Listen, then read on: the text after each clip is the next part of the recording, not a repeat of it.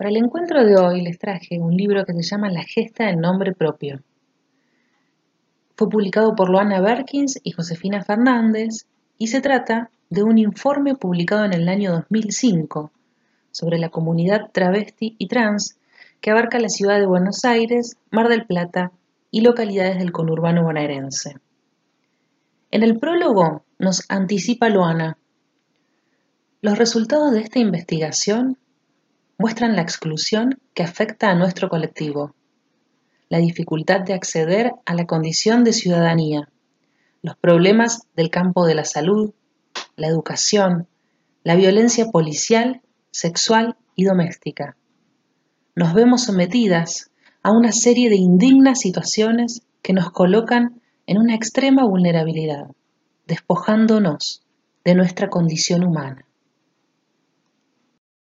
Quiero destacar que Loana Berkins fue una activista trans argentina que en 1994 fundó la Asociación de Lucha por la Identidad Travesti y Trans, que presidió hasta su fallecimiento en el año 2016, a sus 50 años.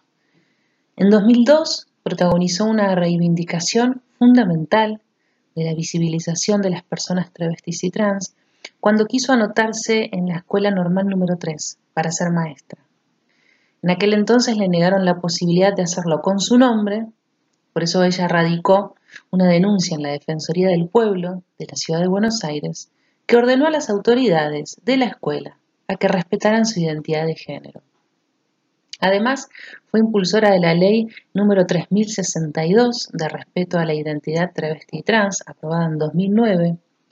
Fue asesora del legislador de la ciudad de Buenos Aires, Patricio Chegaray, convirtiéndose así en la primera travesti con un trabajo estatal. Se desempeñó también como asesora de Diana Mafía. Fue candidata a diputada nacional en el año 2001 en 2008 lideró la creación de la cooperativa textil Nadia Chazú y en 2010 conformó el Frente Nacional por la Ley de Identidad de Género, que impulsó la sanción de dicha ley aprobada en 2012. A tener en cuenta que la publicación del libro es anterior a la sanción de la Ley de Identidad de Género. Entonces vamos a contrastar al menos algunas estadísticas informadas en aquel entonces con este informe realizado por el Ministerio de Salud en el año 2020 y que se creó con el fin de capacitar a los equipos de salud. Eh, como se puede ver en este último estudio, y a diferencia de los anteriores, se incluyen más datos sobre los varones trans. En esta ocasión voy a abordar un capítulo por María Alicia Gutiérrez y titulado La imagen del cuerpo, desde una aproximación a las representaciones y prácticas en el cuidado y la atención de la salud. Para la autora, estar saludable constituye un proceso que abarca toda la vida de las personas y que se define de acuerdo a diferentes valores culturales y distintas subjetividades. Podemos mencionar condiciones materiales de subsistencia, el acceso al sistema de salud, el acceso a la educación, a la justicia, entre otros. Desde este punto de vista, entonces, ¿qué posibilidad tiene la comunidad travesti trans de llevar adelante una vida saludable? La falta de acceso a la educación condiciona el ingreso a empleos de calidad. Acerca de la educación, tema que se ahondará en la próxima presentación, solo voy a mencionar que en 2005 el 32% terminaba la secundaria y en los últimos años ese valor asciende al 40%. Esto condiciona el intento de inserción laboral y tiene estrecha relación con la principal fuente de ingresos, el trabajo sexual o prostitución. En 2005 se informaba que el 79% ejercían el trabajo sexual o prostitución y los valores actuales rondan el 70%. Respecto a las condiciones habitacionales, son muy precarias y en muchos casos no hay acceso a los servicios básicos. En 2005, el 60% residía en pensiones y en la actualidad el porcentaje se mantiene igual. La pandemia ha agudizado la crisis sociosanitaria. Sumado a esto hay que tener en cuenta que la población travesti trans transita un ambiente social donde la discriminación y el odio son registros permanentes. Por eso la autora analiza cómo incide esto en su subjetividad.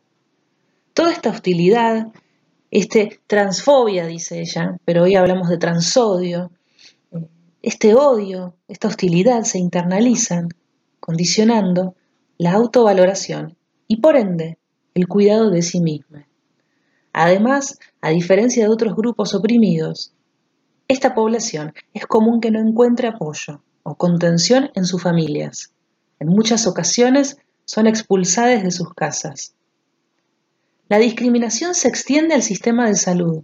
Se da tanto en instituciones públicas como privadas.